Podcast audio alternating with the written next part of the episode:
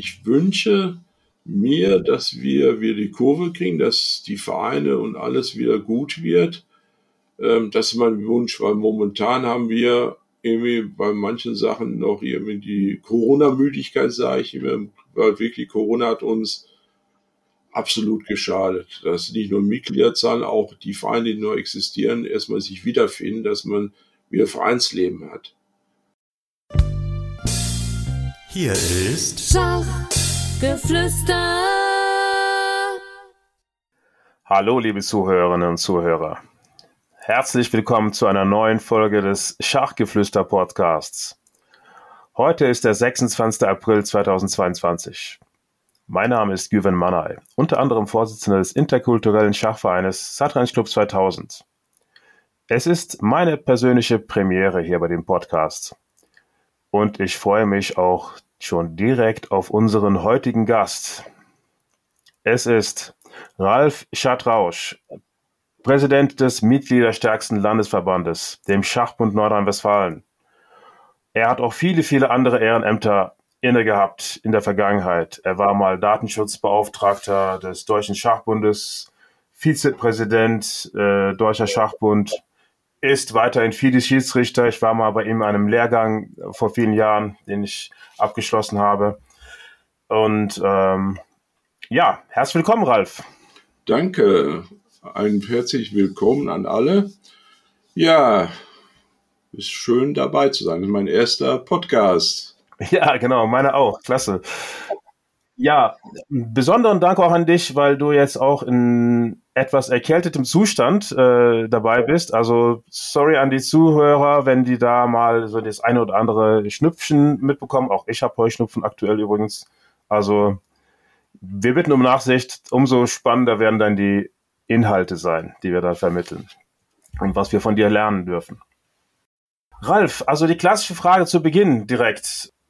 Wie bist du überhaupt zum Schach gekommen? Tja, gute Frage. Wie bin ich zum Schach gekommen? Eigentlich wie fast bei vielen. Die, es war mein Vater, der hatte immer sonntags seine Zeit gehabt, wo er mit mir dann Schach spielen wollte, wo er es mir beigebracht hat. Das ging übrigens dann so weit, so gut, bis ich dann immer gewonnen habe. Dann war das natürlich nicht mehr so dann beliebt bei meinem Vater. Ja, und dann war erstmal wieder lange Zeit nichts. Was heißt lange Zeit? Da kamen die anderen Sportarten eben halt Fußball, Schwimmen und hier Kampfsportarten, wie das so ist beim Jungen.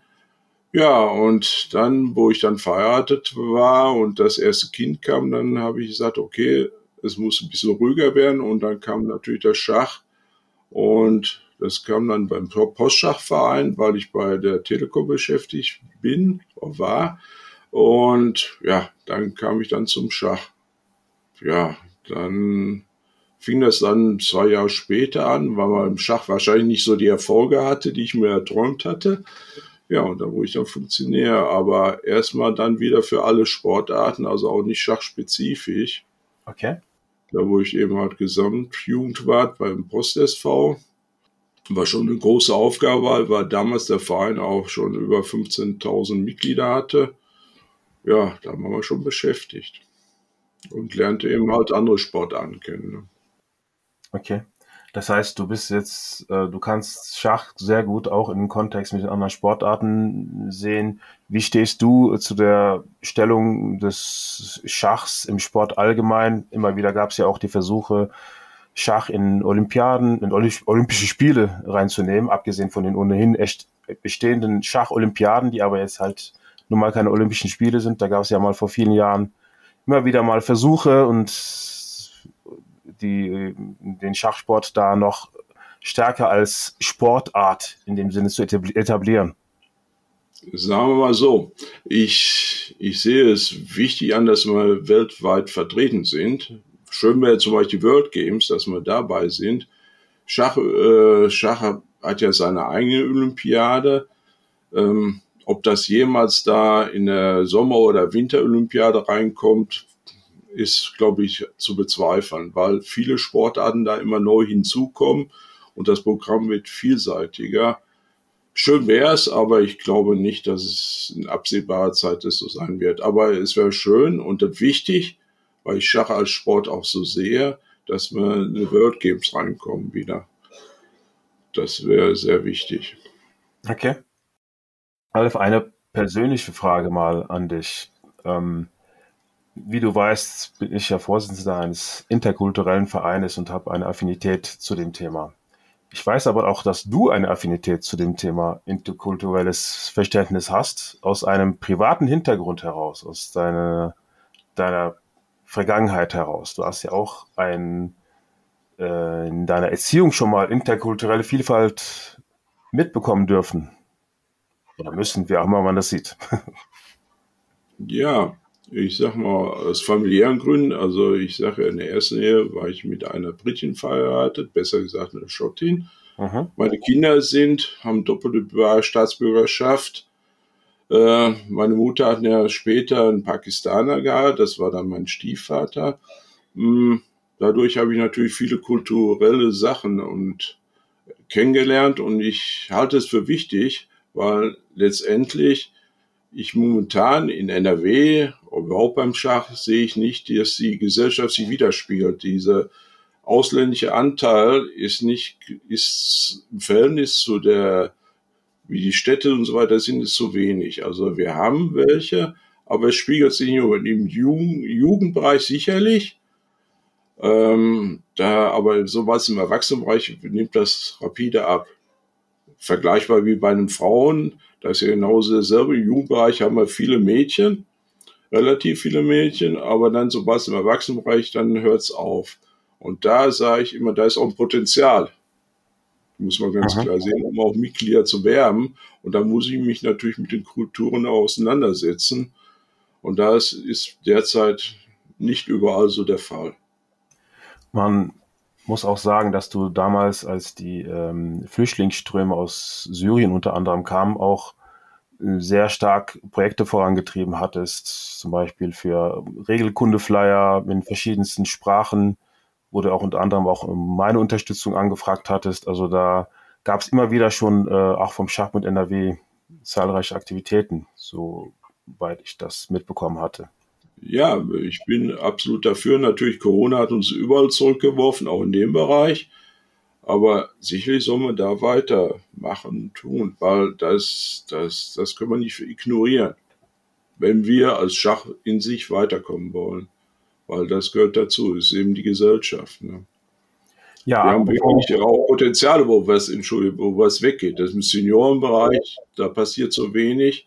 Da haben wir zwar auch Senioren, aber das sind aus Eigen, die eben mal nur älter geworden ist. Ich bin übrigens auch schon Senior, äh, wo ich dann sage, äh, aber darüber hinaus jetzt Senioren aktiv da zu werben, die immer noch nichts mit Schach in dem Sinne so zu tun haben, nur, nur ein bisschen zu tun haben, mhm. da fehlt was. Muss ich ganz ehrlich sagen. Wir haben da so viele Bereiche, wo einfach brach liegt. Und ja, es ist, man muss immer wieder anstoßen und machen, tun. Und da hoffe ich auch auf Zusammenarbeit, auch mit Vereinen wie ihr seid und so weiter, die in den Bereichen eben sehr aktiv sind. Das gibt's ja auch. Es ist ja nicht so, dass es nicht gibt, aber da muss man eben dann besonders fördern. Viel Potenzial fördern, das brach liegt, ja. Apropos Corona, Ralf. Ähm, Corona, so fürchterlich diese Zeit natürlich auch für alle Beteiligten war. Es gab ja auch ein paar ähm, positive Nebeneffekte, sag ich mal, wie zum Beispiel äh, Schach in Richtung E-Sport. Wie stehst du dazu? Schach in E-Sport, ja. E-Sport ist natürlich auch beim Landessportbund ein Thema. Dadurch wird natürlich immer gerne auch, der E-Sport nimmt gerne natürlich auch Schach mit in Anspruch, weil wir eben gemeinnützig sind, die es auch gerne haben wollen. Ja, da sind viele Probleme und viele Fragen wieder aufkommen wie so es meistens ist. Wo ist E-Sport anzusehen? Im Jugendbereich zum Beispiel, die ist eine Frage, gewaltfrei und so weiter ist natürlich, kann Schach da auch ein Beispiel sein. Eben halt, was für mich ganz klar ist, muss gewaltfrei sein. Ähm, und ja, da müssen wir schauen. Klar hat hier Schach mit Online und so weiter sicherlich eine weitere Möglichkeit geschaffen. Ich sehe das immer, es sind viele, sag ich mal, so Bausteine, die dazugehören, die man auch in Anspruch nehmen kann. Ich weiß, es gibt Leute, Vereine, die es verteufeln, die sagen, oh, dann nehmt uns die Mitglieder weg, weil sie gar nicht so sehen. Nein, es ist eine weitere Möglichkeit, was hier im Schach zu machen, wie Fernschach, wie Blindenschach oder was alles da gibt hier. Problemschach gehört auch Online-Schach. Ich glaube, das ist ein fester Bestandteil. Und wir haben den Fehler gemacht, das zu spät zu erkennen. Klar, Corona hat es jetzt aber wir hätten schon vorher aktiv werden müssen in dem Bereich. Meinst du, das wird dauerhaft bleiben und hat Zukunft? Ich hoffe, dass es bleibt, weil es eine Vielfalt ist. Wir brauchen mehr Vielfalt. Es wird nicht ausreichen, dann in Zukunft nur durch Mannschaftsmeisterschaften da einen Verein aufrechtzuerhalten. Ein Verein muss sich auch da sicherlich öffnen. Mhm. In dem Bereich, dass er eben sagt, seine Mitglieder, pass mal auf, wir haben da was, wir machen an dem Wochenende eben auch mal online. Da könnt ihr von zu Hause aus eben was machen. Aber wir treffen uns und machen gemeinschaftlich was. Also ich sehe das sehr, ja, eine Möglichkeit mehr an, mhm. die auch letztendlich einfach zu bewältigen ist. Ist ja nicht ein großer Kostenaufwand. Ja, gut, Computer und so weiter, aber letztendlich ist das heutzutage eher machbar. Okay. Ja, also ähm, auch hinsichtlich des Themas, ähm, wie wird das unterstützt? Du bist ja auch sehr, sehr regelkundig und deshalb hast du ja garantiert auch sehr intensiv mitverfolgt, dass zum Beispiel auch die FIDE äh, schachliche Grundlagen in den Regeln gesetzt hat, zum Hybrid-Schach zum Beispiel. Tut die FIDE aus deiner Sicht äh, genügend in der Hinsicht? Tja, ich vergleiche jetzt zu anderen Sportarten, die man mal erziehen muss, das ist mit anderen Sportarten ja ein Milliardengeschäft. Ne? Und mhm. man könnte mehr machen. Also sicherlich könnte man mehr machen, dass man dem Bereich mehr ausbaut. Aber ja, es gibt natürlich auch welche, die sagen, na, Probleme bedenken wir sehen, dass da eben halt andere Probleme auftauchen. Cheating zum Beispiel ist ein großes Problem. Ne? Das, aber ich sag mal, das sollte man, muss man in Kauf nehmen, genauso wie Anti-Doping hier, dass Leute dann betrügen und so weiter, wird es immer geben und ich glaube, letztendlich bestrafen sich die Leute selber. Ich weiß nicht, was man dran hat, wenn ich durch Betrügen irgendwas gewonnen habe, was habe ich persönlich dann wirklich erreicht. Das finde ich dann ein bisschen fatal. Nein, es müsste mehr gemacht werden, mit Sicherheit, aber was mir momentan auch in Deutschland so der Trend ist, man geht wieder von einem Extrem zum anderen Extrem. Man darf natürlich nicht die Vereine vergessen, die Präsenz haben. Es wird von einem zum anderen. Es gibt nicht das Mittelmaß wieder, wo ich dann sage, die Vereine natürlich, denn 20-Mann-Verein, das sind viele bei uns, der sagt hier, mir gehen die Mitglieder verloren. Da ist eine gewisse Angst, die da aufkommt. Und die müssen wir natürlich wieder mit auf ein Boot nehmen, dass man da auch Möglichkeiten schafft wie schon gesagt, es sollte eine Möglichkeit, eine weitere Möglichkeit sein. Und nicht mhm. wir von Einzelnen, dass nur noch Online-Schach im Winter gemacht wird und die dann sich dann außen, ja, die nicht mitgenommen fühlen, wo dann die Mitglieder doch abwandern zu dem größeren Verein, was wir natürlich jetzt auch spüren momentan. Also eines von vielen Bausteinen. Viele hatte ich eben kurz angerissen. Ähm, da gab es ja jetzt auch immer wieder Diskussionen äh, hinsichtlich äh, Schacholympiade, Kandidatenturnier, wo bestimmte Spieler, Nationen ausgeschlossen werden sollen und so weiter. Was hältst du davon, auch angesichts der aktuell laufenden Situation mit dem schlimmen Angriffskrieg, äh, der läuft? Wie ist deine Situation, deine Stellung dazu? Ich sehe es jetzt mal aus dem Land NRW, wo ich der Präsident bin. Klar, der, wenn die Russen ausgeschlossen werden und der Breitensportspieler, der nun mal zu Russe ist, der eigentlich nichts dafür kann, den auszuschließen, wäre fatal. Grundsätzlich, Krieg ist absolut No-Gos. Ähm, man soll es auch nicht fördern. Aber der einfache Spieler, der wäre über, weiß ich nicht, da fühle ich mich teilweise, ja, den einfach auszuschließen, ist, ist sehr hart. Spitzensportler, die ihr Geld damit verdienen und die äh, wirklich auch die Ansicht von Putin und so weiter vertreten, sollte man schon ausschließen, weil das ist nur go Ja. Aber Breitensport, weiß ich nicht. Man stellt sich vor, es kommt eine russische Einwanderfamilie und dann schließt man das Kind aus, was Russe ist. Das wäre fatal, ist nicht, nicht, nicht vertretbar, glaube ich. Du musst ja schon unterscheiden, wen man da ausschließt. Ne? Ja, ich kenne zum Beispiel äh, eine Person, die ist ähm, russische Staatsangehörige und äh, hat, ist selber Leidtragende der Situation, weil sie auch in der Ukraine Angehörige hat. Ne? Ja. Also ähm, tatsächlich ist es eine schwierige Situation, alles über einen Kamm zu scheren. Das ist richtig, ja. So, so sehe ich das auch. Man kann nicht pauschal sagen, oh, wir schließen die aus. Ähm, äh, da muss man ganz klar sehen, wen man ausschließt. Also das sage ich mal, das pauschal zu sagen, nur weil er jetzt Russe ist oder in eine Nation, Nation angehört, wäre schwer. Ich glaube auch später, es gibt ja auch eine Zeit danach. Wie gehen wir dann miteinander dann um? Ne? Die muss man natürlich auch dann die Frage stellen, wenn da zu viel kaputt gegangen ist, ähm, da gibt es ja kein Zurück mehr. Ne? Hm. Das, da muss man wirklich mit Augenmaß da vorangehen. Wirklich mit Augenmaß. Ja, von der FIDE zum, zum ein, zu einem, zu dem, äh, unserem nationalen Verband, dem Deutschen Schachbund. Du warst ja selber auch im Vorstand des Deutschen Schachbundes, Ralf. Das ist richtig. Ja. Was war äh, rückblickend der Grund, warum du da zurückgetreten bist? Du bist zurückgetreten, richtig? Also du hast jetzt nicht die Amtszeit auslaufen lassen, sondern bist zurückgetreten, wenn ich mich richtig erinnere.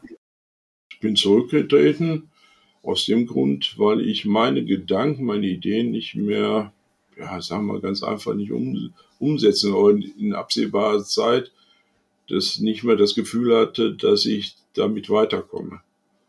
Ähm, man darf ja nicht vergessen, es ist eine hohe Zeitaufgabe. Wenn man die Sache sehr ernst nimmt, ähm, ist es mit viel Zeit verbunden und so weiter und das muss sich lohnen. Wenn ich da keine Perspektive mehr sehe, das ist, ja, da muss man eben die Konsequenzen sehen. Da muss man Platz für andere machen, weil es eben halt nicht meine Idee ist.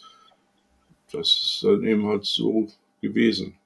Ich hatte das Gefühl, dass ich einfach, ja, wie Don Quixote habe ich mich gefühlt. Man hat gegen Windmühlen geredet war nicht interessant vielleicht für andere oder so und aus dem Grund bin ich dann gegangen. Da muss man Konsequenzen ziehen, so ist es im Leben halt. Mhm. War das auch schon unter dem jetzigen DSP-Präsidenten? Ja. Oder? Man hatte sich vor der Wahl zusammen die Themen gehabt und eine Versprechung gemacht, ja, und dann hat sich das geändert. Ist so wie in der Ehe, man trennt sich, aber es heißt nicht, dass ich aus dem Grund jetzt eben ein Böse wäre oder so, nein. Hm, hm. Ist mit Guten gegangen und das war dann so. Verstehe. Ähm, trotzdem die Frage, gibt es irgendeine Konstellation, unter der, du, unter der du dir jemals wieder vorstellen könntest, eventuell wieder zum DSP-Präsidium zurückzukehren in irgendeiner Art und Weise? Oder ist das für dich völlig ausgeschlossen? Ähm, man soll niemals nie sagen, aber ich glaube, es ist eigentlich ausgeschlossen. Also ähm, es müsse, klar, wenn Not am Mann ist, ich bin immer einer, der hilft, aber ich brauche keinen Posten dafür. Also ich würde jetzt nicht, ich bin aus dem Alter, glaube ich, raus, war auch nie meine Natur, dass ich wegen einer Titel oder so äh, irgendwas werden möchte. Wenn ich helfen kann und es wird Hilfe gebraucht, werde ich auch immer helfen. Das hat damit nichts zu tun und aber prinzipiell ist das ausgeschlossen. Ich bin jetzt, ich werde jetzt 65, und ich glaube, da ist das Alter, wo man dann mhm. nichts mehr Neues anfangen muss. Weil, wenn ich dann nur die Einarbeitungszeit sehe und so weiter, nein, das glaube ich nicht mehr. Nein. Mhm. Ja, äh, außer dir waren ja schon andere Vorsitzende von Landesverbänden hier mit dabei, Michael Langner, Paul Meyer-Dunker, so wie ich das sehe. Ähm, ich habe auch deren Interviews dann auch verfolgen dürfen. Ähm, da war das jetzt, glaube ich, nicht kategorisch, so kategorisch ausgeschlossen wie bei dir. Aber du sagst ja, dass du jederzeit dann auch unterstützen würdest und helfen würdest. Ja, das ist ein Unterschied. Das, ich glaube, das ist was anderes. Heute ist, ja, ich sage immer, es gibt die Devise, ja, was kann ich für Schach tun? Manche haben vielleicht andere Meinungen dazu. Hm ja, soll sei es ihnen gönnt, wenn sie da meinen, die haben Energie, Zeit und. Ja, ich glaube, in einem Fall, also es war jetzt, keiner hat so richtig offen Ambitionen angemeldet, aber zumindest war es nicht kategorisch ausgeschlossen, sag ich mal so. Ähm, ja. Ja, ich sehe, wenn wir schon beim Thema DSB sind, ich sehe halt auch ähm, aktuelle Artikel hinsichtlich des Themas ähm, Satzungsreform. Da gibt es ja verschiedenste Diskussionen, Hauptausschuss mit Satzungsreform, wo halt unterschiedliche Sichtweisen sind, wo zum Beispiel äh, auch in der Diskussion ist, weil man jetzt so ein bisschen grüne Wiese, glaube ich, spielt, äh, alle, alle äh, Varianten mal mit einzubeziehen. Also es gibt kein geht nicht, sondern dass mal so ein Brainstorming läuft zu dem Thema.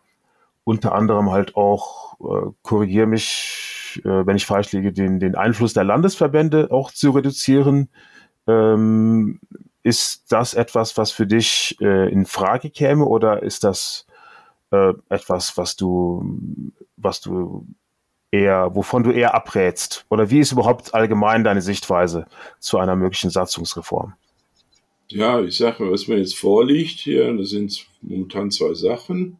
Das ist einmal so ein Summarium von Vorschlägen, wo ich sage, da sehe ich nicht das Konzept irgendwie richtig hinter. Da sind natürlich viele Sachen, aber da sehe ich nicht, was, was die Idee dahinter steckt. Man muss ja langfristiger denken und das soll nicht von heute auf, äh, auf morgen, das soll vielleicht mal 10, 20, 30 Jahre auch halten, das Satzung. Es muss ein, für mich muss eine Satzung ein Guss sein. Das heißt, ähm, wenn du was hast, muss eine Idee hinterstecken. Dann muss ich eine Idee haben, mehr Mitglieder zu kriegen oder eben bestimmte Punkte zu fördern, was zu verbessern.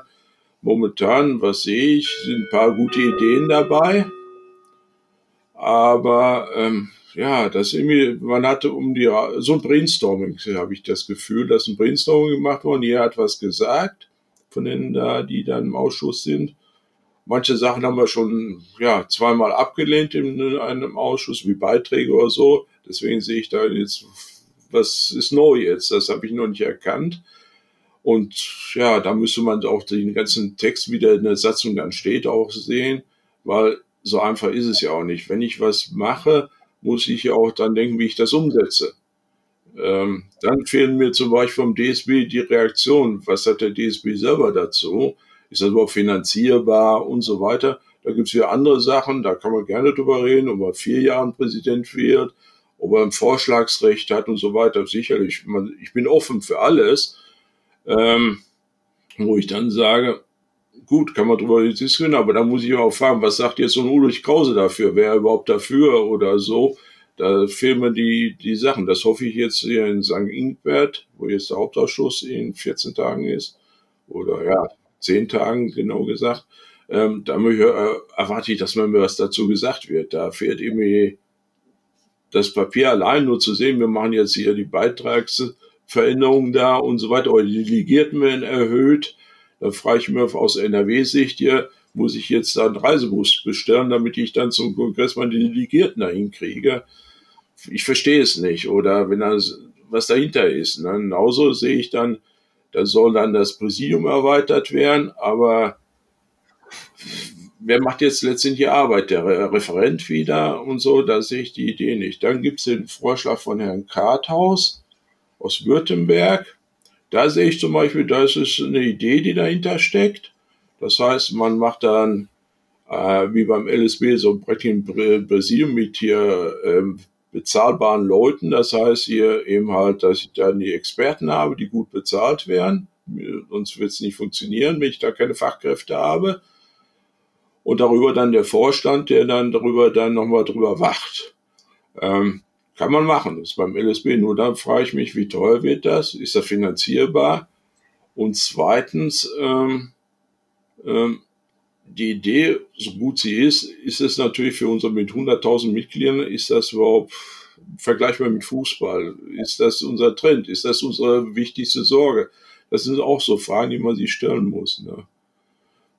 Also ich sehe momentan viele Sachen, aber ich kann sie nur einsortieren. Bin ganz ehrlich, da muss man Gespräche führen, vielleicht da, um die Idee dann irgendwie aufs Papier zu kriegen. Dann.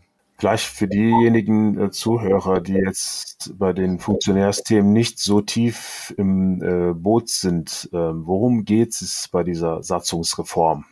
Tja, ja, was der Ausschuss gemacht hat, ja, das ist hier, ja, den, das Präsidium äh, zu erweitern dass eben halt mehr Leute da drin sind, hier, dass mehr Bereiche sind.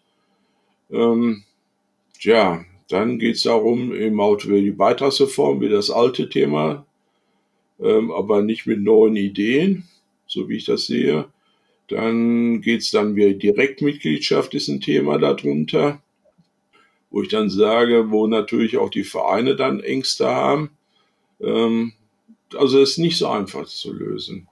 Aber das ganze große Konzept, was möchte ich haben? Möchte ich hier die festmachen, dass ich eben halt mehr Mitglieder kriege, dass ich offener werde, moderner werde? Das ist noch nicht so zu erkennen. Dann geht es dann darum, dass hier der, der Präsident dann hier oder das, der, der, das Präsidium für vier Jahre immer gewählt wird. Ist die, ist die Frage, ja. Das ist also, sind so viele Fragen, die offen sind. Hm wo aber nur immer die, Idee ist, aber noch nicht richtig umgesetzt oder nicht zu erkennen, was dahinter ist. Was hättest du denn an Ideen, was man da machen könnte und was man da verbessern könnte?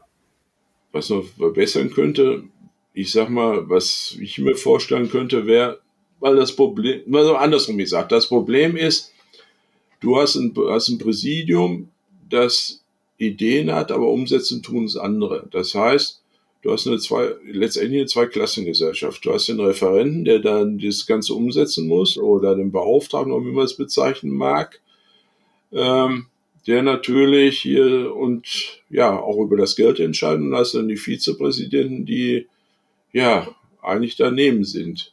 Irgendwie ist das immer schon das Problem, dass man kann gute Ideen haben, aber andere müssen es umsetzen. Das heißt ja nicht, wenn ich eine Idee habe, dass dann umgesetzt wird.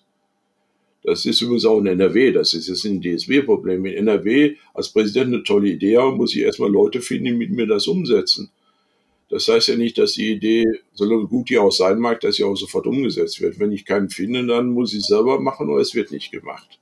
Das ist ja unser Problem, auch was auch letztendlich in den Etats auch immer wieder findet. Man hat Ideen, man setzt da Geld zur Verfügung und letztlich findet man, dass es gar nicht umgesetzt wird aus Mangelmasse an Personen. Hm. Das sind auch so Probleme, die dann da sind. Ne? Tja, was man machen müsste, natürlich der Frauenanteil müsste mal erhöht werden. Da müsste man sich vielleicht mal dran Gedanken machen. Auch natürlich, auch eine, dass sie repräsentiert werden. Dann haben wir einen Bereich, der überhaupt noch nie so richtig zum Thema ist, Leistungssport im Seniorenbereich. Das ist ein Bereich, der genauso, sage ich immer, was ich auch immer sage, auch in NRW, wir brauchen Leute, die nicht den Spielbetrieb bei den Senioren machen, die auch Senioren eben halt zum Fördern der Senioren zu den Vereinen kommen und so weiter. Also dieser Bereich hier, weil da haben wir zwar Leute, die spielen, aber da sind noch viele Sachen, die dann am Manko sind. Also dass man da vielleicht mal anders mit umgeht nicht nur den Spielbetrieb sieht. Wir sehen immer nur auf den Spielbetrieb, dass die Senioren spielen, aber die anderen Bereiche, die sozialen Bereiche sehen wir dann nicht. Ne? Die kommen zu kurz. Und eben halt, dass wir vielleicht auch mal die Vereine stärken, online natürlich, da muss auch noch viel gemacht werden. Und dann die Frage, was sich jedes Mitglied immer stehe, hinstellt, wir bezahlen viel Geld dafür, was haben wir davon? Das haben wir auch in NRW das Problem. Die bezahlen ihre Beiträge aber letztendlich wissen gar nicht, was da drüber passiert. Was macht NRW eigentlich? Was macht eine Geschäftsstelle oder so? Ähm, man nimmt den zwar in Anspruch, wenn ich einen Lehrgang mache, wenn ich mal ein Turnier mache beim NRW, klar sehe ich das, aber mehr sehe ich ja nicht. Dass das auch verwaltungsmäßig viel ist und so weiter, das wird nicht gesehen. Und dann kommt immer die Frage, für was zahle ich das Ganze? Ne? Weil letztendlich, wenn die Mitglieder weniger werden, das ist derzeit noch der Fall, wenn die Belastung für den, das Einzelmitglied natürlich umso höher, weil es gibt ja manche Sachen, die einfach gar nicht wegzurechnen. Personalkosten, Geschäftsmiete und so weiter, das Geschäftskosten, die bleiben ja weiter erhalten. Ne? Also das wird noch ein Thema sein. Wir müssen irgendwie anfangen mal zu vermitteln, was überhaupt da geschieht, auch beim DSB. Mich prozentual haben ja wenige mit dem DSB letztendlich zu tun. Das sind die guten Spieler, sind das. Aber der einzelne Mehrheit hier, die im Verein sind, die will mit DSB, außer wenn sie DWZ berechnen, aber dann hört das auch schon auf. Ne? Okay, da scheint es so, so einige noch äh, Brücken zu geben, die man noch weiter ausbauen muss zwischen den Bereichen. Auf jeden Fall, auf jeden Fall.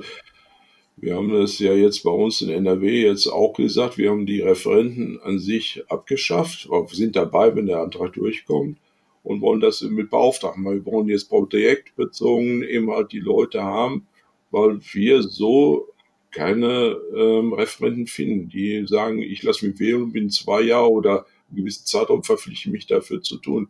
Da findet er Leute, um jetzt Projekte zu machen. Es steht was an, da sagen die, cool, dafür habe ich Zeit, also für den Lehrgang, da würde ich gerne, da würde ich den Lehrgangsleiter machen oder für ein Turnier oder für irgendwas eben halt, dass man dann sagt, ja, für das Projekt wird er ernannt, macht das und ohne weiteren danach Verpflichtungen. Ne?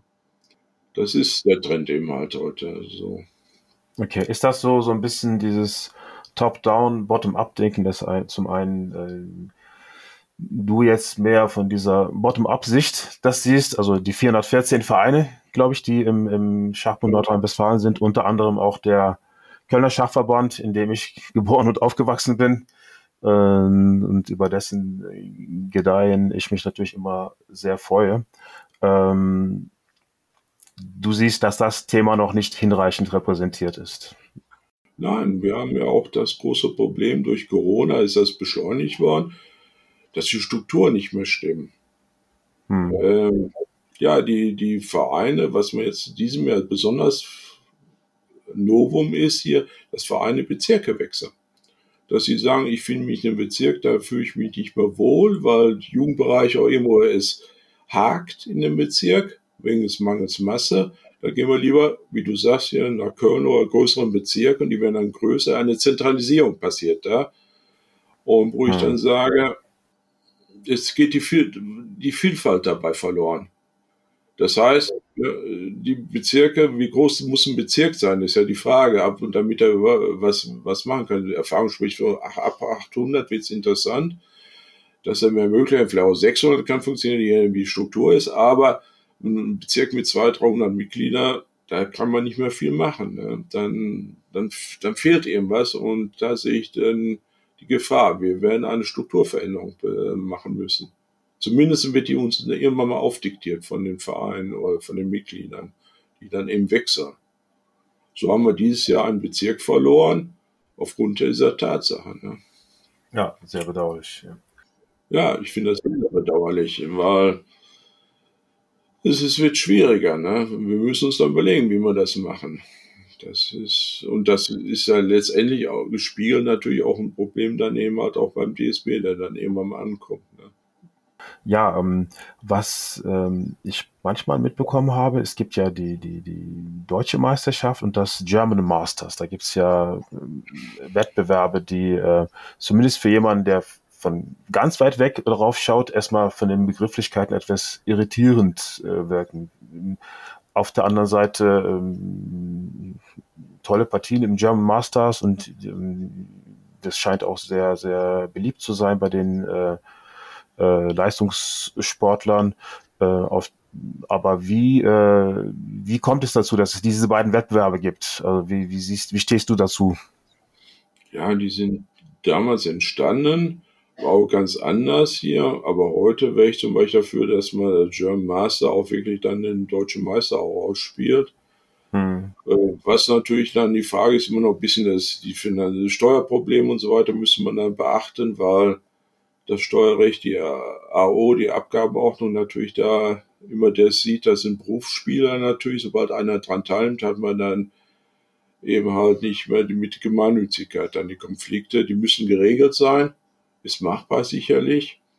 Aber ansonsten sollte man hergehen, wenn das geregelt ist, hier ein, eben halt eine deutsche Meisterschaft machen, wo eben das German Master hm. und eben halt Qualifizierte von den Ländern auch teilnehmen können.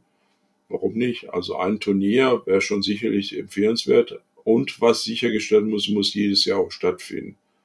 Ausgehend Corona, aber jetzt sind normal, die Regeln muss sein. Ich habe immer so manchmal die Befürchtung, dass man das immer ein bisschen einschränkt. Ja, klappt's oder klappt's nicht. Also das sollte dann schon gewährleistet sein. Zumindest eine gewisse zeitliche Garantie sollte eingeräumt sein. Hm ein gutes Turnier gerne, immer.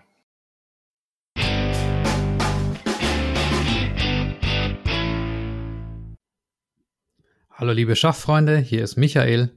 Ja, ihr kennt es schon. Ich möchte an dieser Stelle auf die Schachakademie Chessamy hinweisen, die meines Erachtens einfach die besten Schachkurse und Schachvideos anbietet und daher erklären euch das jetzt genau Melanie und Nikolas Lubbe. Allen, die beim Hören jetzt selber Lust aufs Spielen bekommen haben und auf der Suche nach guten Trainingsmaterialien sind, denen wollen wir unsere Online-Schachakademie Chessemy ans Herz legen.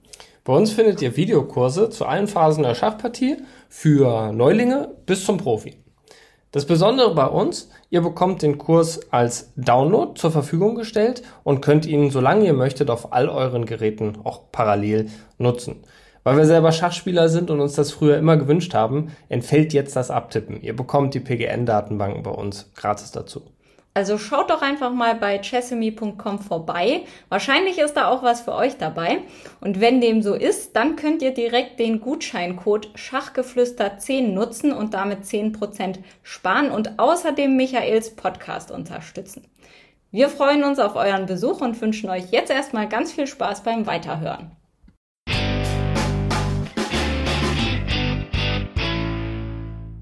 Was empfiehlst du Schachfreunden, die in einem Schachverein sind, die sich über ihre Eigenschaft als Schachspieler hinaus noch engagieren möchten? Als jemand, der sich mit Herzblut schon seit sehr, sehr vielen Jahren engagiert, selbst auf, äh, selbst beim einfachsten Datensatz, wie ich ja persönlich weiß, von, weil du ja auch die Datenbank oft gepflegt hast und viele Sachen äh, vom, äh, von, von den Mitgliedern. Äh, was empfiehlst du ähm, diesen Schachfreunden sich in welche Richtung zu entwickeln. Da gibt es ja mannigfaltige Möglichkeiten. Absolut, ja. Jugendbereich kann man sich hier natürlich viel machen, ist auch sehr wichtig. Überhaupt die Jugend ist das Allerwichtigste, was wir haben. Das ist unser ja, plus Ultra. Da Jugend, ohne Jugend geht überhaupt nichts. Deswegen, also, da sollte man auch viele Sachen machen. Äh, wir haben übrigens auch in NRW eine gute Jugend, deswegen da kann man immer viele mitarbeiten. Dann ist natürlich Talente. Es ist, manche sind eben mehr geeignet hier, dass sie vom, vom Computer sitzen, was machen. Wir suchen immer noch Leute, die irgendwas für Internet machen und so. Die fallen auf jeden Fall, wenn ich da durchblicke. Ist natürlich eins noch zu machen im Internetbereich. Ähm, dann hier ähm, natürlich Schiedsrichter, Trainer. Ich sag mal, jeder Verein sollte einen C-Trainer haben aber da ist auch ein Manko, weil es natürlich mit Zeit verbunden ist. Ich glaube, das Geld spielt wenig eine Rolle, weil es gibt einige Verbände, die das auch finanzieren, so wie der Niederrhein, das Ruhrgebiet. Wir, finanzieren das natürlich, das Ganze, unterstützen das, aber die Zeit natürlich hier die Vorgaben. Wer hat heutzutage, wir haben dann fünf Wochen hier plus eine Woche hier, für mal einen Tag, fünf Wochenende plus einen Tag hier im Chat, da, also im Zoom-Konferenz. Hm. Ähm, das ist natürlich Zeit, die muss man heutzutage noch finden. Ne? Dadurch ist das. Aber es gibt ja auch andere Bereiche, wo man machen. Man kann im Stadtsportbund und oder Kreissportbund kann man den Übungsleiter machen. Also es gibt viele Bereiche, wo man sich dann ausbilden kann. Und ja, mit dem Wissen kann man im Verein sicherlich viel machen. Ich glaube, da wird man auch vorbereitet. Also auch wir Schiedsrichter, ich denke, wir haben viel zu wenig Schiedsrichter vielleicht zu anderen Sportarten viel zu wenig. Ne? Wir haben da mal versucht mit Verpflichtungen da in, auf der NRW-Ebene, aber im untersten Bereich wird dann schon gefragt, was braucht man Schiedsrichter? Die sind natürlich wichtig um Turniere und so weiter. Also da in dem Bereich müsste auch viel mehr gemacht werden. Also es gibt Möglichkeiten, viel zu lernen. Auch so ein Schatzmeister, da gibt's hier von Landessportbünden, gibt's dann hier dementsprechend hier Schulungen vom FIPS und so weiter, ähm, die sollte man in Anspruch nehmen und dann sicher kann man das auch dann einbringen. Also es gibt viele Bereiche, wo man was machen kann. Vielleicht sogar noch spannendere Frage aus, aus Sicht vieler Vereine und Verbände. Wie kann man es denn schaffen, diejenigen zu überzeugen, die eben keine Funktionärsaufgaben übernehmen wollen, die Hemmschwelle für die vielleicht niedriger äh, machen, dass sie mal damit anfangen, weil viele Vereine und Verbände äh, haben ja oft eher das Problem, dass sie dass es dort hapert, dass es an Funktionären hapert, also an der schieren Anzahl der Funktionäre und dass sich vieles auf wenige konzentriert an Arbeit. Ja, das ist mit kleinen Sachen. Ich glaube manchmal, wenn die Ball mangels Masse sofort über, überfordert. Ähm, und was natürlich dazu kommt, wenn die Kritik. Heute, ähm, ja, ist, wenn, wenn man einen gefunden hat, der macht was und macht einen Fehler, ich kann es selbst aus eigener Erfahrung sagen, die Kritik ist gewiss. Und wenn man da nicht ein bisschen äh, Mut zugesprochen bekommt von anderen Seiten und so weiter, oder vielleicht auch mal mehr Toleranz, dass auch ein Fehler mal passieren kann, ähm, wäre sicherlich geholfen. Heute einer, der Funktionär macht, auch schon im Verein und so weiter, der, der hat, ja, der bereut es auch schnell. Es gibt viele, die anfangen, hoch motiviert sind und dann spätestens, wenn sie einen Fehler gemacht haben, was nicht der gleiche Meinung einiger Leute ist, sofort dann ja die Kritik erleben dürfen und die dann sagen, ja, das tue ich mir nicht mehr an. Das ist ja dann teilweise ja dann auch schon ja demotivierend. Und da sage ich mal, da Toleranzgrenze, aber ich glaube, das wird, ja, ich sag mal, die Leute muss man finden. Okay. Ja, ist wirklich so ein Rechtschreibfehler. Ich glaube, da ist die Mailflut einem gewiss. Ne? Ja, man, man setzt ein Bild so im Internet rein und hat keine bösen Gedanken und dann steht da irgendwie vielleicht eine Colaflasche aus Versehen, die hat man nicht erkannt und dann geht's dann schon los. Ne? Dann hat man irgendwie einen großen Konzern unterstützt oder so. Und ja, dann fragt man sich, macht man das oder macht man es nicht? Ne?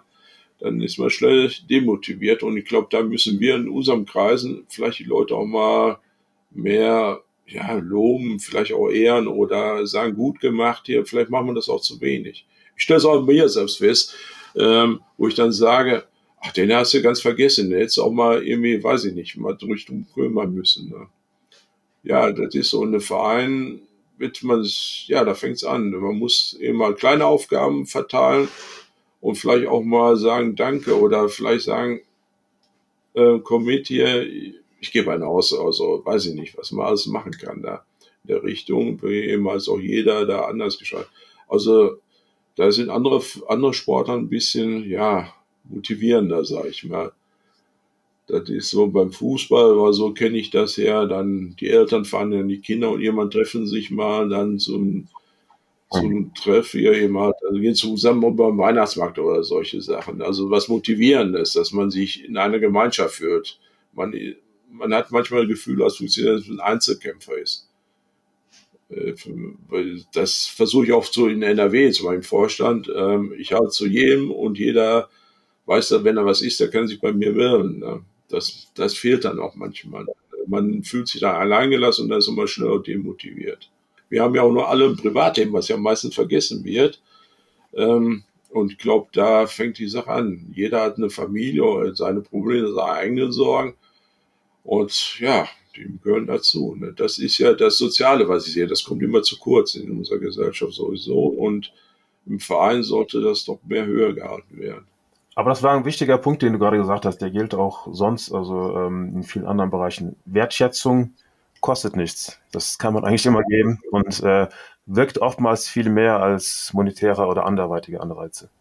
Auch sonst im Berufsleben, auch für Führungskräfte, gut, ein wichtiger Tipp. Ja, äh, mit Geld allein kriege ich keinen motiviert. Nur für einen Moment, klar, da sagte ich, ich habe Geld, jetzt mache ich was. Aber es ist ja nicht so, dass wir als Funktionäre da jeden Monat auf dem Konto gucken und sagen, okay, dafür lasse ich mich mal anmeckern oder so. Ne? Ja, ist doch so.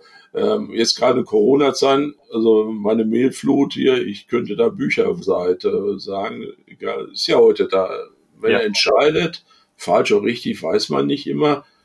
Äh, man versucht natürlich, man, ich glaube, keiner will was Falsches entscheiden, aber die Kritik ist gewiss. Ne? Und die geht teilweise natürlich auch unter der Gürtellinie, muss ich ganz ehrlich sagen. Also da werden Sachen gesagt oder angedroht, wo ich sage, hm, was ist der Vater des Gedanken? Ne? Und da muss man schon sein, auch so, gibt so ein paar Sachen, hier sage ich immer, Spielleiter, Kassierer, Präsident, ähm, da muss man sattelfest sein. Ja, ist wirklich so. Ja. Ist heute in Zeiten, je höher meine Position ist, muss man viel einstecken können. Es ist so. Ähm, ein Thema dazu, da ich ja weiß, dass du sehr regelversiert bist, ist ja auch logisch, da du ja viele Schiedsrichter bist. Eine Frage, die mich immer sehr interessiert. Ähm, es gab ja diesen Schachweltmeisterschaftswettkampf 1972 Fischer-Spassky und da gab es ja viele Gelegenheiten für den damaligen äh, äh, sagenhaften Schiedsrichter Lothar Schmidt, ähm, wo er auch den Wettkampf durchaus hätte entweder abbrechen oder halt äh, dem, dem Herausforderer Bobby Fischer damals doch erschweren hätte können. Und er ist in vielen Punkten, zusammen natürlich mit dem Gegner, Boris Spassky, dem entgegengekommen. Ähm, vertrittst du eher die Ansicht, dass man sich so verhalten sollte oder sollte man da auch mal äh, fünf gerade sein lassen und sagen, äh, so what, wenn einer nochmal zukünftig kommt mit derartigen, ja, muss man sagen, Allüren, kann man ja durchaus sagen, äh, sollte man, sollte man lieber das übergeordnete Interesse der Schachwettkampf sollte doch noch stattfinden in den Vordergrund stellen oder auch mal sagen, ähm, nein, bis hierhin und nicht weiter? Tja, eine gute Frage. Ähm, ich sage immer so, für mich erstmal ist, ist äh, Menschenver gesunder Menschenverstand, die situationsbedingt. Klar ist man in Zwängen hier, was der Turnierveranstalter, überhaupt was die Organisationen, was die machen wollen. Ähm, das ist ganz klar, dass man am Zwang steht, dass man manche Sachen auch dann entscheiden muss. Vielleicht hat man auch andere Meinung, weil man ja da dem Turnierveranstalter ja eigentlich da doch zuhören muss. Aber trotz alledem muss man natürlich in manchen Punkten sagen, wo die Grenze ist. Ne? Manche ist natürlich Unterschied. Manche können mehr ertragen, manche weniger. Aber man muss auch mal fünf Grad sein lassen. Also das ist immer die Abwägung. Was ich auch immer manchmal vermisse, ist, dass auch bei den Schiedsrichter, gerade wenn sie neu sind, die Gelassenheit. Ähm, manche Sachen regeln sich auch von selber. Man muss nicht alles total regeln, obwohl, ich sag mal, alles niedergeschrieben wird und so weiter, neigen wir ja auch dazu. Ne? Deswegen sage ich immer, ich hätte vielleicht genauso entschieden. So ein bisschen Toleranz, ja, man, man hat ja auch das Persönliche man kann sich nicht davon freilösen. Man sollte zwar neutral sein, aber ja, manche Sachen ist auch, wie man selbst motiviert ist. Manchmal hat man einen guten Tag, dann kann man manche Sachen besser ab ähm, und manche Tage hat man weniger. Ne? Ich sage, gut, so einen Menschenverstand soll man nicht vergessen. Ich glaube, manchmal vergisst man den auch. Äh, was wäre denn für dich die kritischste Situation, also die, als, als Schiedsrichter selber, der du da mal mit Sicherheit sehr, sehr oft auch in schwierigen Situationen auch entscheiden musstest? Ja, eigentlich äh, von meiner Statur war ich ja nicht klein und schmächtig, ich bin da wie immer ein bisschen Vorteil. Und zur damaligen Zeit, wo ich dann erste Mal Schießrichter war, da hat man ja noch die Zeit der Hängepartien gehabt und so weiter. Da habe ich auch so einen ersten Fall, den ich mal erlebt habe, das war ein Bundesliga-Kampf. Und ja, dann ging ich zur Toilette, kam wieder und war kein Brett mehr da. Vielleicht dachte ich hier, mir was falsch gelaufen. Da haben die sich schon geeinigt gehabt. Und ja, und ich war dann hier so, dachte, oh je, das wird ja ein toller Bundesliga-Kampf. Man ist ja auch nervös als Schiedsrichter, muss man ja zugeben. Ist immer so, ähm, mit der Zeit verliert man das ein bisschen, aber eine gewisse Nervosität gibt's ja immer. Und das sind so Sachen, die man erlebt. Oder ich war im Bundesliga-Kampf und da hat die Kirche so lange Leute, ich hätte den Pfarrer sonst wohin gewünscht im Moment. Aber die hatten dann so die Gewohnheit, so zehn Minuten zu läuten. Ne? Ja, das sind so Sachen, wo ich dann sage, ja, das ist so, so, wo so Späße sind. Oder was ich auch mal hatte, draußen vom Spiellokal hat sich dann so eine Motorradgang ihre Motorräder dann immer aufheulen lassen, oh. was natürlich die Schiedsrichter dann als Einsatz war. Aber so eine Motorradgang alleine, mh, hm, die haben sich dann nicht mit angesprochen gefühlt, das Gespräch, das sie vielleicht dann mal sein lassen sollten. Da hat die ja erstmal motiviert. Ne? Nein, es gibt wirklich so Sachen, wo ich sage, ja, und was ich lernen musste, je höher man ist, ist man dann nicht mehr der Schiedsrichter, da weil die Großmeister sicherlich die Regeln perfekt kennen. Auch aufschreiben ist manchmal überflüssig, weil die Züge können sie teilweise sicherlich dann auch auswendig, die sie gemacht haben und gemacht wurden. Ähm, da ist eher die, den, ja, den Komfort, dass eben sich wohlfühlen beim Schach eher mehr gefragt, dass er immer vielleicht mal die Tasse Kaffee bringt oder solche Sachen. Das hatte ich dann auch so lernen dürfen ja, man geht mit anderen Vorstellungen herein und ja, das sind so, ich finde immer so, ja, die, die Sache. Und man hat ja natürlich auch große Schiedsrichter kennengelernt, wo ich sage, oh, da konnte auch was von äh, lernen noch. Ne? Wo ich dann sage, okay, das hast du vielleicht mal anders gesehen, steht auch nirgendwo. Ne? Wo ich dann sage, gut. Ne? Soweit ich kenne, gute Schiedsrichter würden nie die Automatik einstellen, sondern nach dem Motto den Knopf drücken, dann habe ich die Zeit und so weiter. Die überprüfen das alles, man alles manuell. Ne? Wo ich dann sage, hat schon seinen Vorteil dann teilweise. Ne? Aber ich sage mir mal klar sein, die Entscheidung treffen. Man kann, man muss da auch dann das Risiko ein, dass es eine Fehlentscheidung ist. Das ist nun mal so. Okay. Aber ich sage ja, ein bisschen ruhig gelassen ist auch von der Typfrage. Ich glaube, manche können nie gute Schiedsrichter werden, weil sie ganz anderer Typ sind, weil sie vielleicht zu hektisch sind oder so weiter oder nicht entscheidungsfreudig sind und ja, das sind so Sachen, so Voraussetzungen fehlen dann. Ne? Okay. Aber ja, es macht Spaß und früher war es ja auch noch alles ein bisschen gemütlicher. Ich glaube, die meisten Schiedsrichter haben draußen eine Zigarettenpause immer gemacht oder so. Ähm, die haben wir nie gesehen. Das, ich weiß noch, früher war das so üblich, so die großen ähm, Schiedsrichter, wir in Deutschland hatten, die hatten da ihren Ruf und so weiter, die haben da von draußen das mehr geregelt. Das war, fand ich immer so bewundernswert. Als ja auch ein Wandel da von Schiedsrichter hat er sich ergeben dann auch, ne? den man heute gar nicht mehr leisten kann. Heute muss ein Schiedsrichter schon voll dabei sein. Ne? Ja, und früher, wo ich es noch gelernt habe, wurden auch die Partien wurden dann auch mit der Hand ausgelost. Dann hat man eine Taille für Karten gehabt und so weiter. War schon interessant. War eine schöne Zeit, sag ich mal.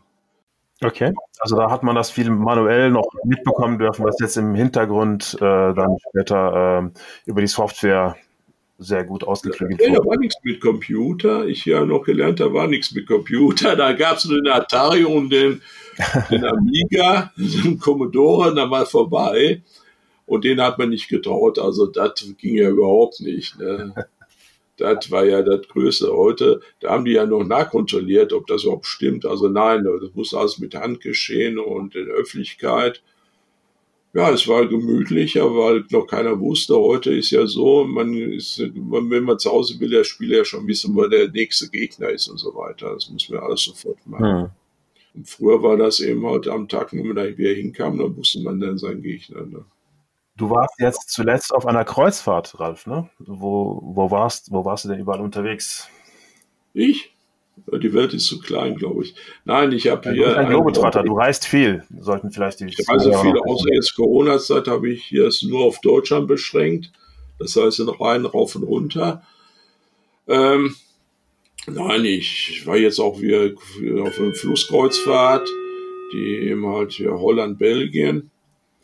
Ähm, nein, ich finde die Welt interessant. Ich finde Menschen interessant, hier was Neues kennenzulernen. Und ja, für mich hier ist eben halt auch was dazu zu lernen. Man lernt viel. Ähm, wenn man anderen Ländern ist und so weiter und vielleicht auch mal sich selbst überprüft, ob seine, seine eigene Einstellung richtig ist darüber. Ne?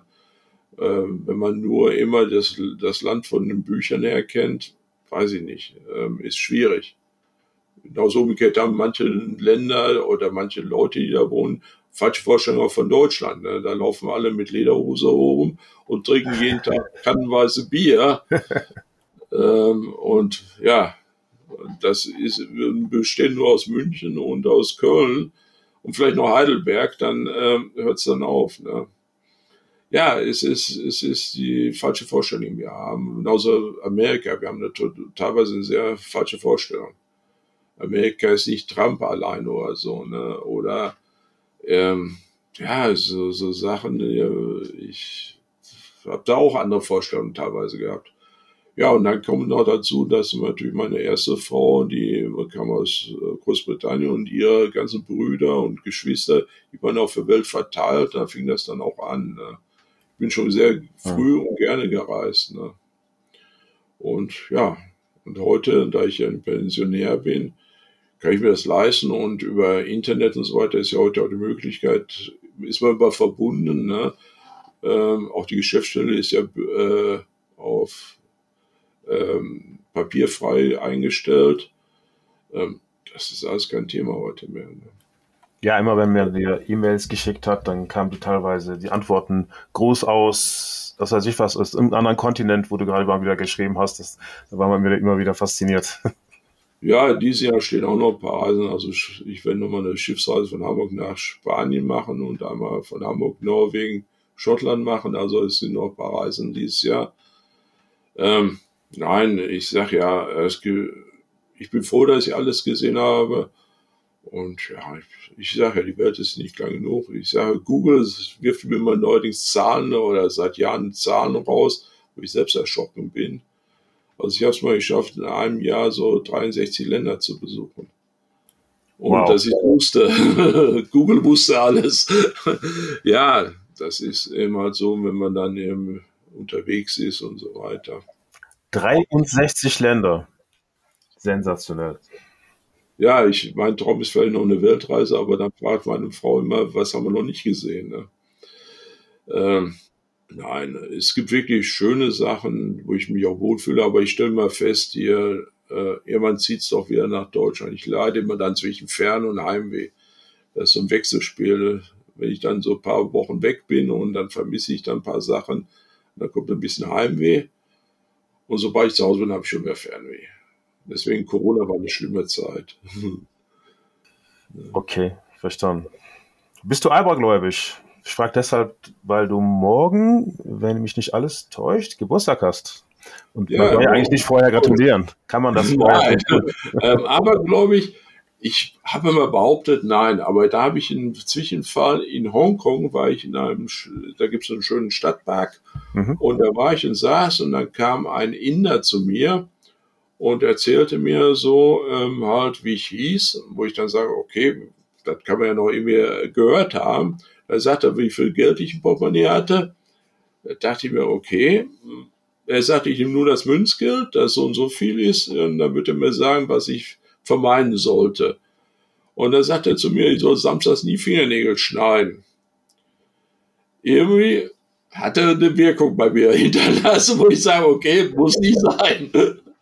Also, ja, das ist, ja, der hat mir Sachen erzählt, wo ich sage, woher weiß er das? Ne? Also da hatte mich irgendwie, weiß ich nicht, mag sein, dass es sehr geschickt ist oder irgendwo stand das, aber irgendwie hat er mich so überzeugt, wo ich dann sage, Samstags keine Fingernägel schneiden. Ja, ich glaube schon an Sachen, die es hier irgendwie gibt, die man nicht sicher erklären kann. Und das ist auch gut so, man muss nicht alles wissen, sage ich immer. Und Schaden tut das ja auch nicht, ob ich Samstag jetzt die Nägel schneide oder nicht. Aber ansonsten, ich gehe auch äh, beim 13 oder Italiener mit ihrer 17, also da habe ich kein Problem mit. Aber ja, solche Sachen, das hat mich schon beeindruckt, muss ich sagen. Das war ganz klar. Aber war ich gespannt, was ihr nächste mir erzählt, was ich sein lassen soll. Nein, es wird schon irgendwie was geben, was wir nicht wissen. Okay. Ja, ähm, habe hab ich noch was vergessen oder gibt es noch etwas, was du, lieber Ralf, als Botschaft noch loswerden möchtest? Ich wünsche mir, dass wir wieder die Kurve kriegen, dass die Vereine und alles wieder gut wird. Ähm, das ist mein Wunsch, weil momentan haben wir irgendwie bei manchen Sachen noch irgendwie die Corona-Müdigkeit, sage ich weil wirklich Corona hat uns absolut geschadet. Dass nicht nur Mitgliederzahlen, auch die Vereine, die noch existieren, erstmal sich wiederfinden, dass man wieder Vereinsleben hat.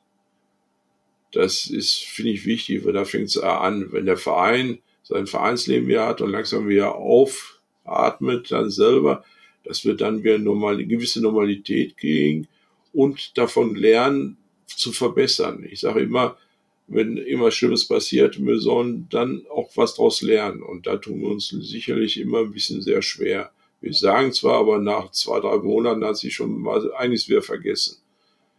Wir sollen sicherlich was daraus lernen.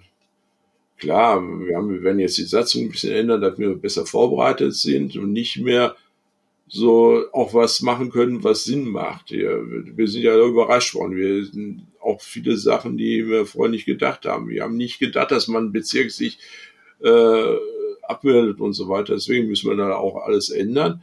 Aber ich sag mal, wir Hoffnung schimpfen und eben halt auch wieder das Positive sehen, vielleicht offener sein. Dass wir nicht immer so in Schubladen Sachen denken und vielleicht auch mal ja, darüber hinaus wir planen, so lang, langfristig mal Ziele haben. Ich glaube, wir, wir haben zu wenig Ziele auch. Dass wir da für uns da kämpfen, ja, das ist so meine Botschaft und eben halt, ja, ein bisschen mehr Respekt miteinander. Auch im Schach, da ist teilweise, weiß ich nicht, manchmal Respekt verloren gegangen. Verstanden. Also, ähm, Zwischendurch hast du mal das Thema Wertschätzung äh, angebracht, jetzt auch äh, mehr Respekt. Also du legst offensichtlich auch viel Wert auf ja, Werte in dem Zusammenhang. Ja. Ich glaube, wenn wir keine Werte haben, dann, dann, dann, ja, dann werden wir so eine Gesellschaft, so eine Wegwerfgesellschaft, austauschbar. Ich glaube, die Werte ist doch das hier, wofür wir letztendlich das leben. Das ist der Respekt miteinander und auch die Wertschätzung und nicht einfach sagen, ja, ach ja, da, weiß ich nicht, wir sind dann zu oberflächlich geworden. Auch das, auch das Wegwerfen, man tauscht aus mal eben kurz. Ja, wir sind da irgendwie ein bisschen, ja, da kann man sicherlich noch ein Potenzial finden, um mehr zu machen. Und das lerne ich dann so in anderen Ländern, wie sie miteinander umgehen. Ist nicht alles perfekt in anderen Ländern. Genauso haben die Probleme wir auch, das will ich Ihnen mit sagen. Mhm. Aber allein schon, wie gehen wir mit Behinderten um oder solche Sachen, das sind, manche Sachen muss man nicht sagen, das ist einfach eine Selbstverständlichkeit, dass ich einen Schwachen helfe oder so, ne? Äh, und nicht zeigen muss, dass ich immer der Stärker bin. Ich finde immer so, wenn man Reisen macht, das erste an dem ersten Tag, was die Leute machen, immer erzählen, was sie Erfolge hatten oder was sie alles erlebt haben, wo ich dann immer sage, was will man sich da irgendwie beweisen, der Stärker sein und so weiter. Ich glaube, das ist nicht mein Ding. Ich, das hasse ich immer. Da gehe ich mal weg. Ähm, wo meine Frau sich immer zu mir sagt, bist du ruhiger werden, weil das, was sagt man davon? Man hat da eine gewisse Zeit zusammen, aber muss ich dann direkt sagen, was für ein Held ich bin. Mhm. Ähm, danach gibt's nur, ich sage immer nur große Helden. Ne? Das ist immer interessant, wenn sie dann sagen, was alles schon gesehen haben. Und ich habe da kein Interesse von, weil das ist wieder so eine Dominizierung da. Nein, wir, wir, wir sollen einfach, sage ich, respektieren, jeden. Den Mensch einfach respektieren. Das war ein schönes Schlusswort. Den Menschen respektieren. Vielen Dank, lieber Ralf, für deine Zeit und trotz der, der gesundheitlich etwas angespannten Situation. Respekt, gut durchgezogen. danke für, die, für Bayer und die ganzen Medikamente, die ich genommen habe. Äh, ja, aber das wird auch besser. Ich habe festgestellt, es gibt nicht nur Corona, es gibt auch eine einfache Erkältung. Gut, vielen Dank und danke auch an alle Zuhörerinnen und Zuhörer fürs Zuhören und, äh, und nachvollziehen, was äh, die Gedanken von Ralf Stadtrausch, dem Präsidenten des mitgliederstärksten Schachlandesverbandes NRW sind. Herzlichen Dank und dir alles Gute Danke. Bis dann und morgen melde ich mich nochmal wegen Geburtstag. Tschüss. Hier ist Schachgeflüster. Hallo liebe Schachgeflüsterhörer. Das war die Premiere von Güven Manay als Interviewer mit Ralf Chatrausch. Ich hoffe, euch hat's gefallen. Wenn ihr auch Interesse habt, mal als Interviewer aufzutreten, dann meldet euch bitte gerne bei mir. Jetzt möchte ich euch noch gerne auf meine neu gestaltete Homepage hinweisen, die von Kineke Mölder grafisch umgesetzt wurde. Die Homepage findet ihr unter www.schachgeflüster.de. Man kann jetzt auch die einzelnen Podcast-Folgen über den Podcast-Player auf der Homepage anhören oder sich sogar herunterladen. Dann gibt es auch noch eine Rubrik über Schachbücher. Also wer sich dafür interessiert, der kann da gerne mal schauen. Und auf der Homepage könnt ihr euch dann auch gerne gleich für den Newsletter eintragen. Das bedeutet, einmal pro Monat gibt es Neuigkeiten aus der Schachwelt und natürlich auch einen Hinweis auf die zuletzt ausgestrahlten Podcast-Episoden. Und nun, wie gewohnt, der Dank an alle Personen, die mir auf paypal.me slash Schachgeflüster etwas gespendet haben oder YouTube-Kanalmitglied sind oder auch auf patreon.com slash Schachgeflüster eine regelmäßige monatliche Spende zukommen lassen damit dieser Podcast weiterhin kostendeckend ablaufen kann. Danke an folgende Personen oder Einrichtungen. Andreas Wirox, Armin Züger, Dr. Benjamin Steinhilber, Dieter Riegler, Frank Rothmann, Friedhelm Küch, Güven Manay vom interkulturellen Schachverein Satranj Club 2000, Hans aus Berlin, Dr. Joachim Meyer-Brix, Manuel Rüther, Marc Hofmann, Markus Schirmbeck, Oliver Bremer, Peter, Peter Hug von DSSP, die Schulschachprofis, ihr habt ihn gerade eben im Interview gehört, die Internetseite schachtraining.de, Sven Ossenberg und Tim Bialuszewski. Viele Grüße und bleibt verspielt, euer Michael.